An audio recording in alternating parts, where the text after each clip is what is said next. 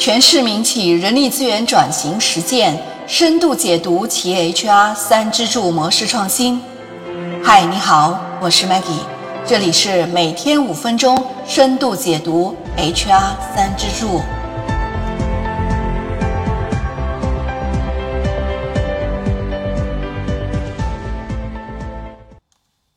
上节课我用了简短的时间和大家回顾了华为公司的发展历程。重点介绍了华为人力资源管理的四个战略阶段。如果记得不太清楚了，可以回听上一期的内容，重点去掌握那张华为人力资源管理战略阶段图。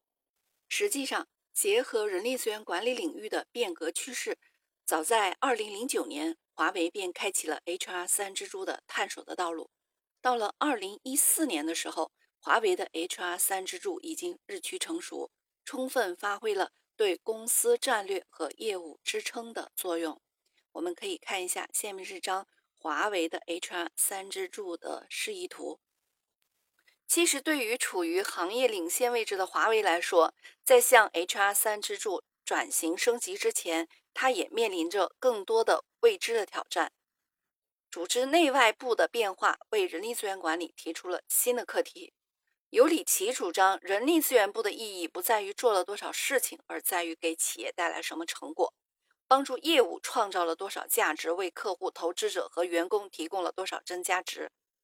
基于这样的理念，华为的人力资源管理变革围绕着客户满意度、人力资本投资回报以及员工价值同步提升的目标，全面引入了 IBM 的 HR 三支柱模式。它建立起了增长效率。导向的这样一个 HR 业务管理架构，并且致力于成为公司业务部门的伙伴。区别于过去职能化的人力资源管理架构，那么华为的 HR 三支柱模式，它进一步强调对客户需求和业务需求的关注，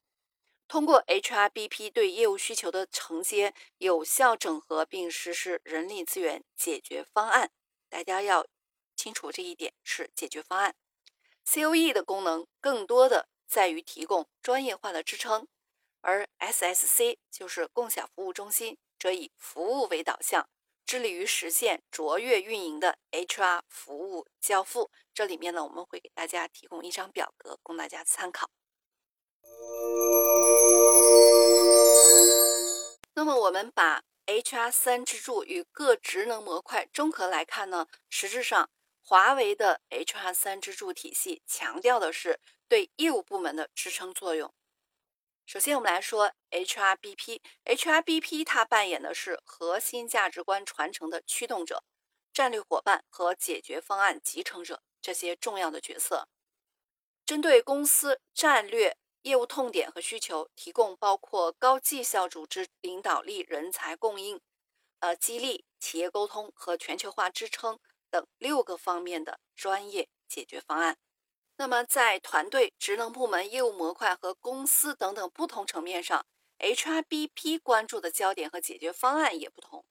比如以团队为例，HRBP 主要关注团队绩效、人员管理技巧、工作满意度、激励和归属感等等问题。相应的，它的人力资源解决方案也聚焦在以上这些方面，而且。越往高的层级，所关注的焦点则更多的体现在组织变革领导力层面。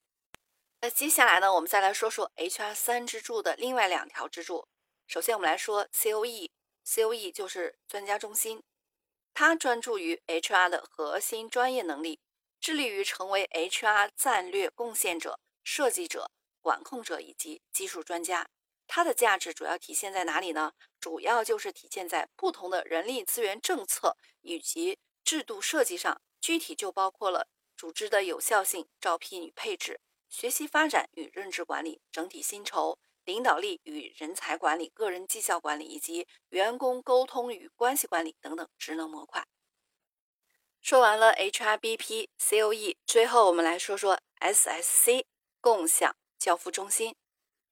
HR 三支柱中提供共享服务交付的这个中心呢，它的工作内容涵盖了员工服务受理、SSC 内部运营管理、HR 流程事务处理等等三个方面。这一条支柱呢，它通过专业化、标准化的高效服务，能够及时准确的把握需求，支撑业务发展。以上呢就是我今天要和大家说的华为 HR 三支柱的新模式。这两张图内容还是比较多，我们重点要理解华为的 HR 三支柱，实质就是强调对业务部门的支撑作用。由于 COE 也就是专家中心，它专注的是 HR 的核心专业能力，涉及的内容是非常多的，都列在了我们的 PPT 上面，大家可以参考上面这张 HR 三支柱体系图来记忆和理解，可以结合自己的实际去想一想，自己的企业如果要实施 HR 三支柱，在 COE 这一块是否有可以借鉴的地方？我们今天的分享到这里就结束了。下期再见吧。